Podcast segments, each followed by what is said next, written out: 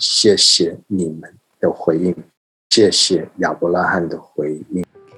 沙龙沙龙，欢迎回到情有独钟，我们一起来认识神眼中的同人以色列。哎，以色列为什么那么重要呢？那就邀请你一起来收听今天的节目吧。沙龙，大家好，欢迎大家再度收听情有独钟。今天呢，因为台湾已经封城了，所以我哪里也没有去。然后我在台北跟台南的少圣光牧师连线，牧师好。大家好，Shalom。Shalom。今天呢，要跟牧师来聊聊 一个我一直很想问的问题，但是一直都找不到合适的对象聊。就是呢，因为我在以色列的时候，常常会跟呃犹太人聊到信仰。那因为我是有信仰的人，他们很多都已经变成无神论者，然后他们会跟我说。如果神真的存在的话，那为什么大屠杀会发生？当我们六百万的犹太人我们被杀的时候，神在哪里？那这个问题，我我真的不知道要怎么样子去回答他们。为什么这个世界上有苦难？为什么这样子的事情会发生在犹太民族身上？所以呢，可以问牧师这个问题吗？为什么会有苦难？神在哪里？我觉得。真的，这这样子的问题可以说是难题中的难题，因为因为这个真的牵涉到神学观，但是这种的问题，因为我们自己我们不是犹太人，我们没有经过大屠杀的过程，所以有的时候我们可以很容易就用一个理论啊，一个一些的真理回应。嗯，那也没有错，但是有一部分就是真的需要去了解他们的心，他们的过程。许多这些在这种的复杂里面，可能他们有家人是受到大屠杀的伤害。其实我现在进入这个主题里面，我我的心里面是忽然间有一种的难过。啊，我不是犹太人，但是我有机会在华盛顿，美国的华盛顿去看了那个大屠杀的啊博物馆 （Holocaust Museum）。然后啊，前几年我有机会去到德国，我就去去到一些集中营地那里。虽然已经很多年以后，但是我脚踏到那些集中营的地方，我是真的是可以感受到那个忧伤的。那个邪恶在那边发生啊，所以当被问这样子的问题，有的时候我不敢回应，有的时候我我只能静默，因为我要先进入到他们的痛苦里面，我不想就给一种很有学问的答案。嗯，可以说我我就先做一个普遍的回应，然后我们再看怎么发展。首先，我我真的需要说。在世界上所发生的，特别是邪恶的、超级邪恶的事情，跟我们所相信、信任有一位耶和华神创造宇宙的全能者存在，这个两个真实是怎么汇合在一起？邪恶怎么发展？神的公义怎么发展？其实对我来讲还是一个奥秘，对，没有办法给一个全面性的答案。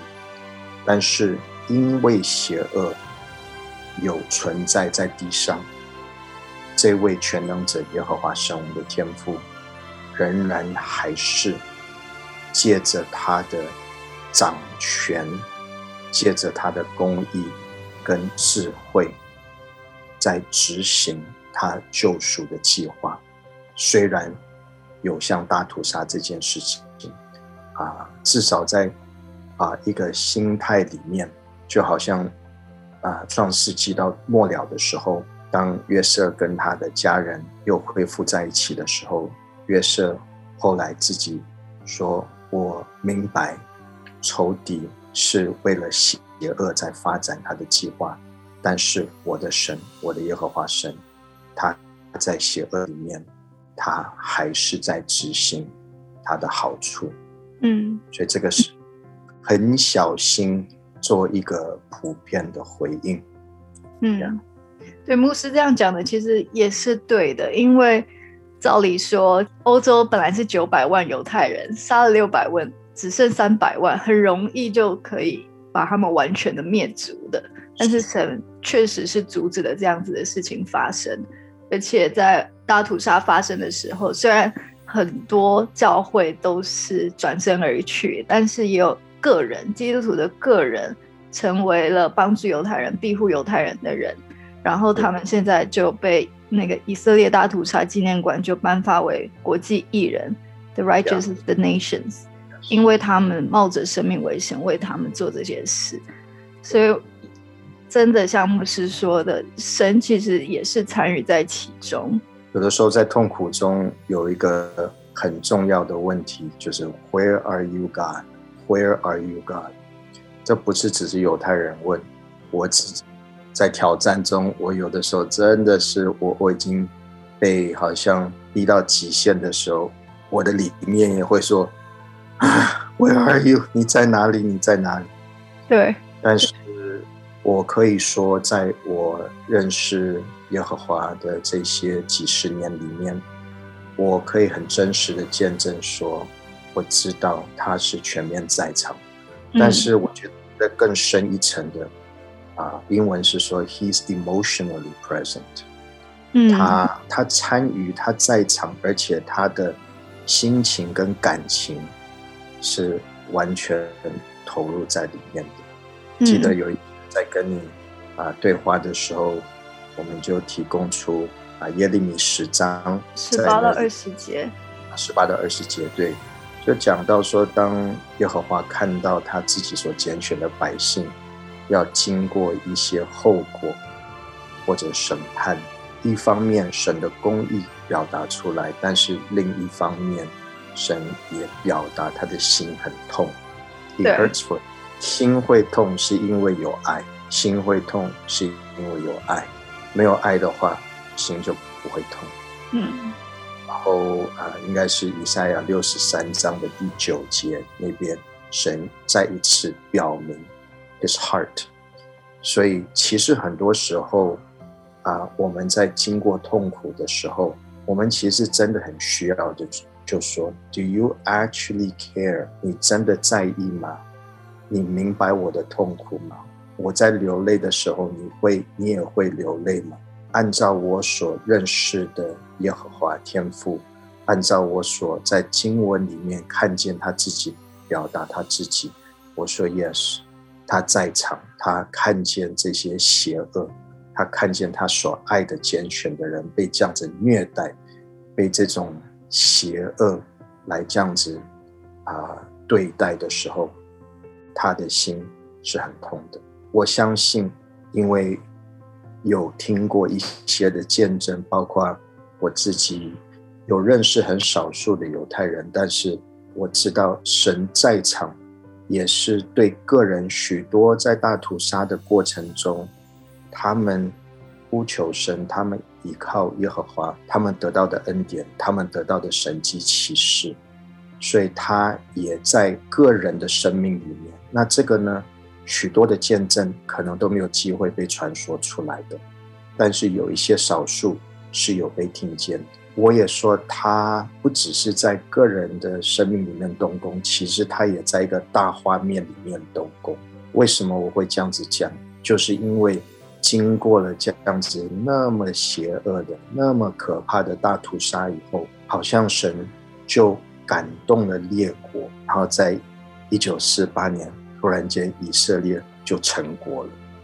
所以，在一个很邪恶、很破碎、很败坏的一个过程中，神的同在也做了一个伟大的事情。他所预言的事情，以赛亚六十六章第八到第十节那里左右，就有个预言说，一个国可以在一日之间被建立起来。Can a nation be born in one day？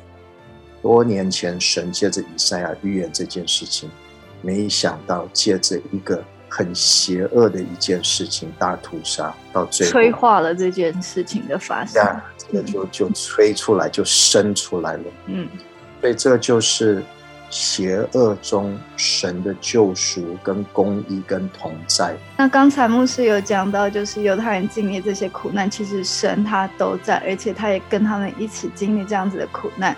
可是有一些人，不管我们说他有信仰没信仰好了，他们会解释犹太人的苦难是神对他们的审判，是对他们的惩罚，因为他们在两千年前就是把耶稣要钉十字架的那群犹太人，所以神已经弃绝了犹太人，并且用这样子的方式在灭绝犹太人。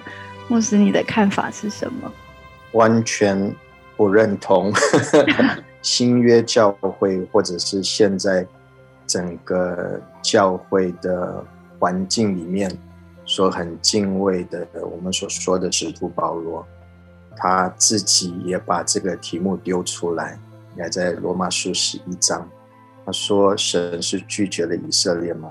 他自己说：“Of course not, no way，我就是犹太人之一。”这些都是。人类当中在试着去解释，在我们的逻辑里面或者我们的思想里面，有的时候搞不清楚的事情，所以就很容易说，因为有这个大屠杀，因为有这个那么负面的事情发生，他们一定是被拒绝了，一定是完全被神抛弃了、丢掉了。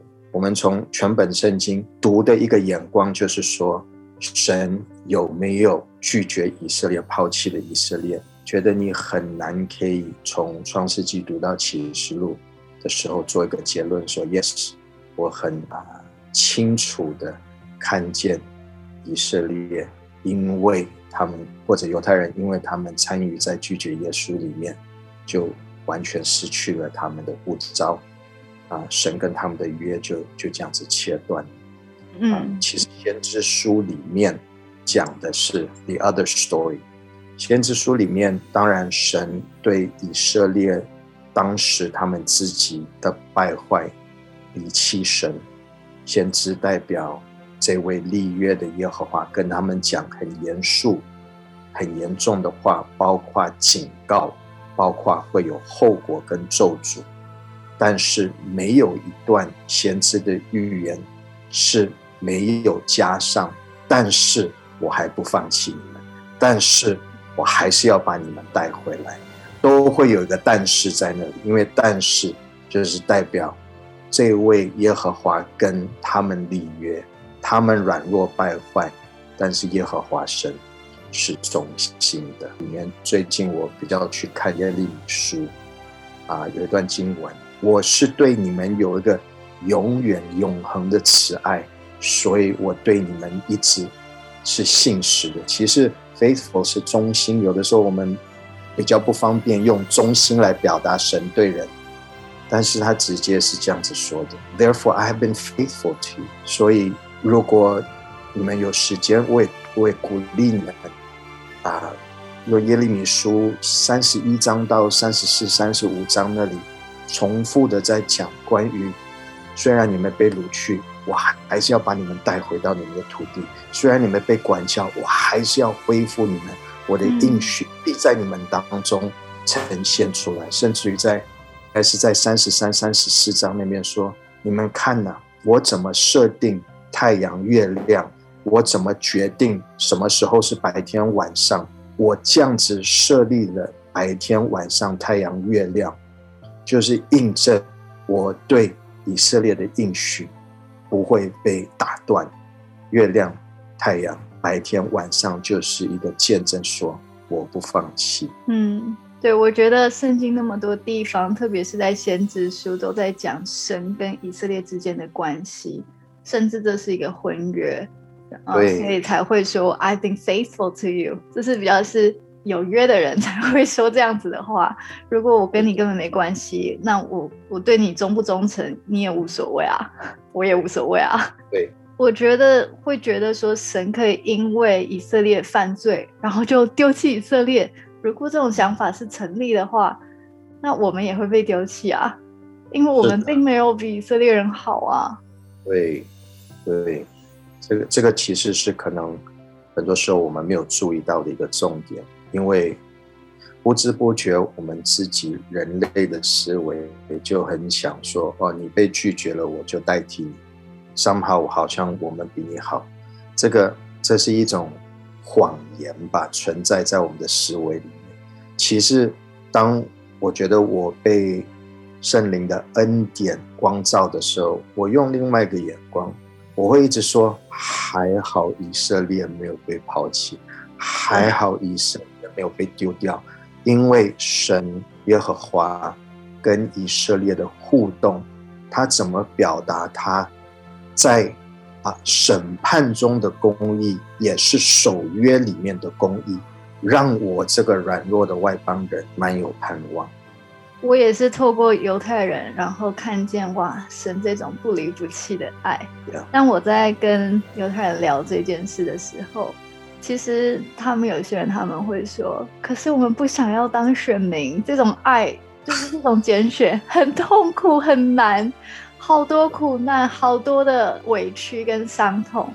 那我想问一下牧师，你有遇过、经历过大屠杀的犹太人，然后你会怎么样子跟他们解释，他们为什么要经历这么多苦难？我自己其实没有这种的经历，说跟一个犹太人在这个主题上在对话，所以。这个我就不能用一个经历来回应啊。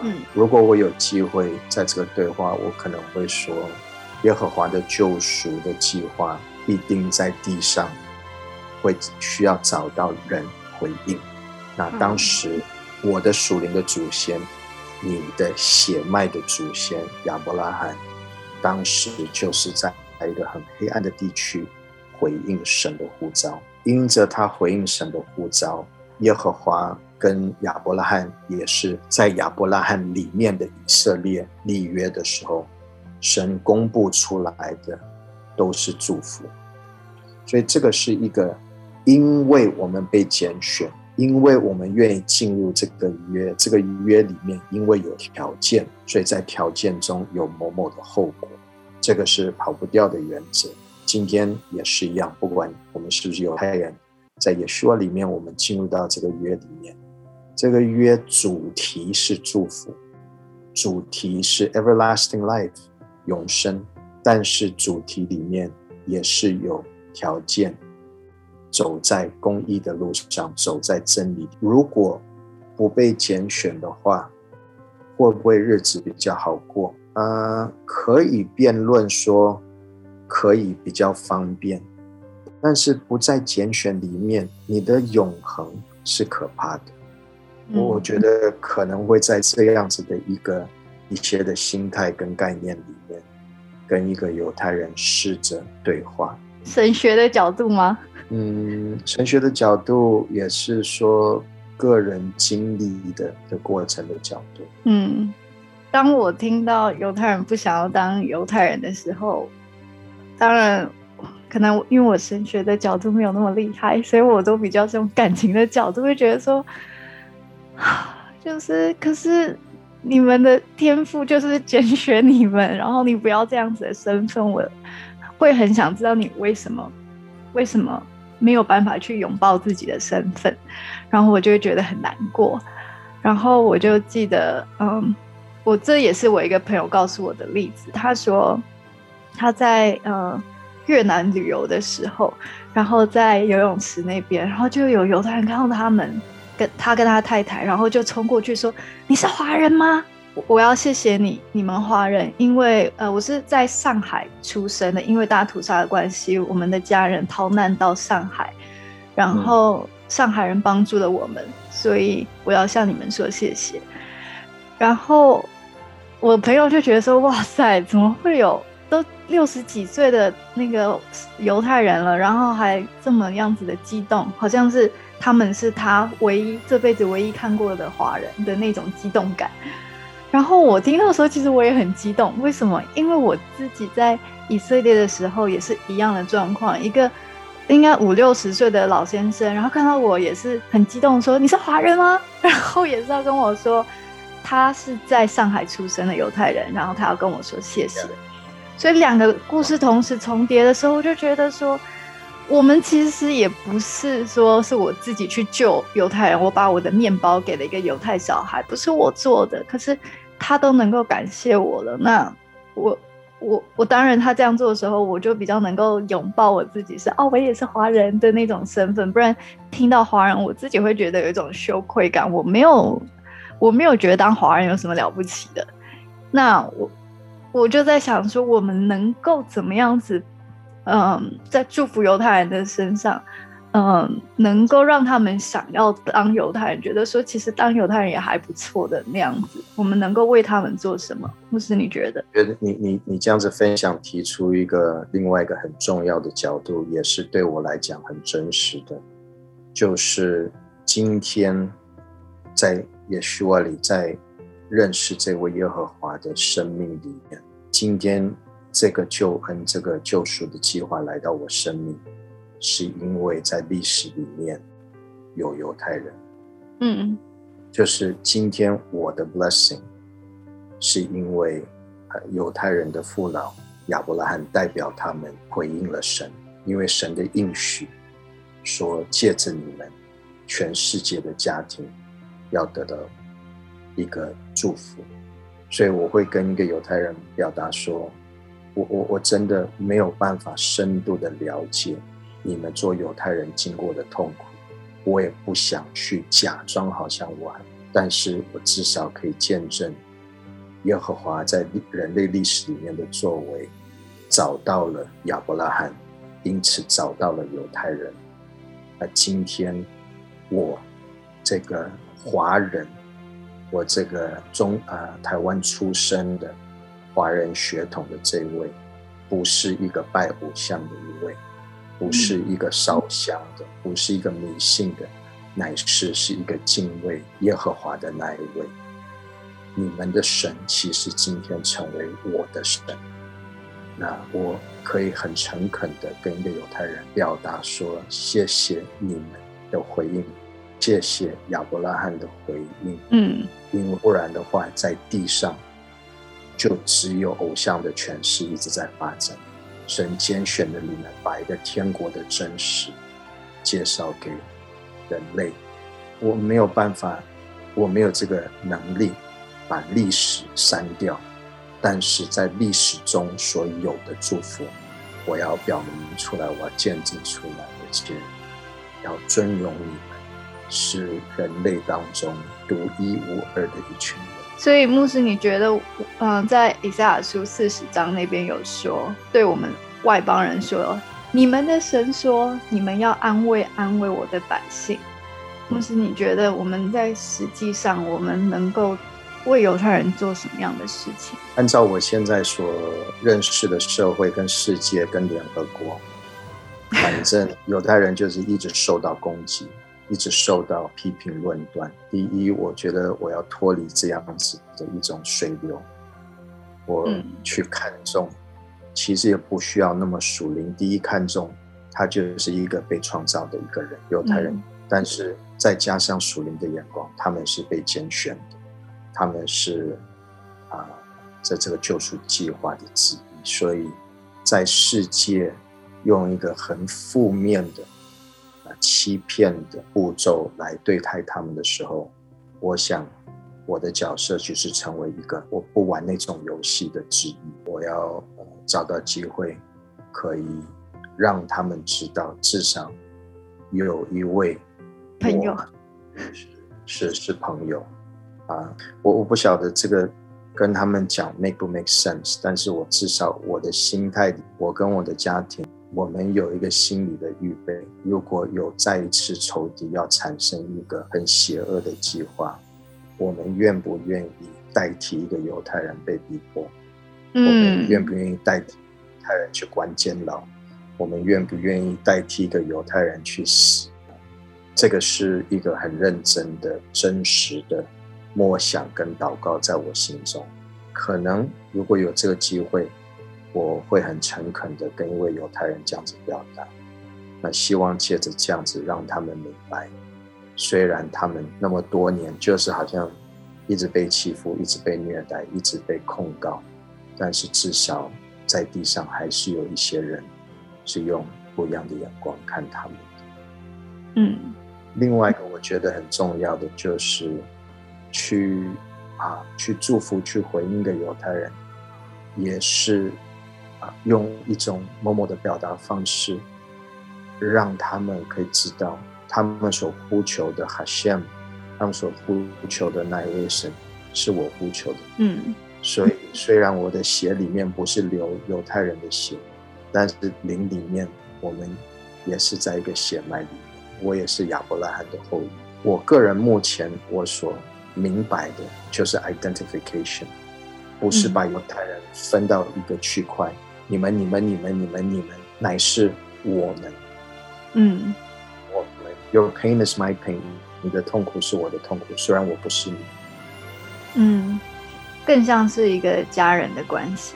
特别刚才我提到，真的啊、呃仇敌如果已经走出希特勒的这个步骤，大屠杀的步骤，啊、在经文里面，我觉得有一些经文的预言，可以说一个末世之观吧，啊、仇敌还不会放弃的，他还会再去试着去，重复希特勒做过的事。对，而且可能还要有更大的一个策略出来。那嗯在那些日子里面，犹太人是不是真的是我的家人？我如果愿意为我的儿女们、妻子舍命，就是去代替他们受难，那犹太人在我心中有没有这种的哎角色？有没有这种的关系，让我有一天也是愿意为了一个犹太人，为了一个神拣选的一位，来一起承担他们的受难？嗯至少至少我的心里面向着神说愿意了。我的肉体当然是很怕受难的，对啊但，是但是我的心里面至少这个主题不是一个陌生的。嗯，谢谢牧师的提醒。嗯，我觉得这些步骤就蛮好的。一个是承认我们基督信仰里面的犹太根，第二个是做犹太人的朋友，让他们在一个很反犹的一个浪潮中，知道他们是有我们这些朋友的。然后第三个我觉得比较难，但是也呃期待说自己也可以嗯、呃往这方面祷告，然后看我自己有没有这样子的心，能够预备成为犹太人的保护，甚至是为犹太人做逼呃受到逼迫。因为在大屠杀的故事里面，就是有少数的人真的当时就得到，我相信是从天父而来的这种眼光跟恩典，站在这种很艰难的角色，但是是很重要的角色。好，谢谢牧师今天的时间，那我们就下次再见喽，拜拜。拜拜。谢谢您收听今天的《情有独钟》。本节目由鸽子眼与以色列美角共同制作播出。希望这些知识型的内容能预备我们在未来能更自在的与以色列朋友建立友谊。也邀请您推荐《情有独钟》给你的好朋友哦。Shalom。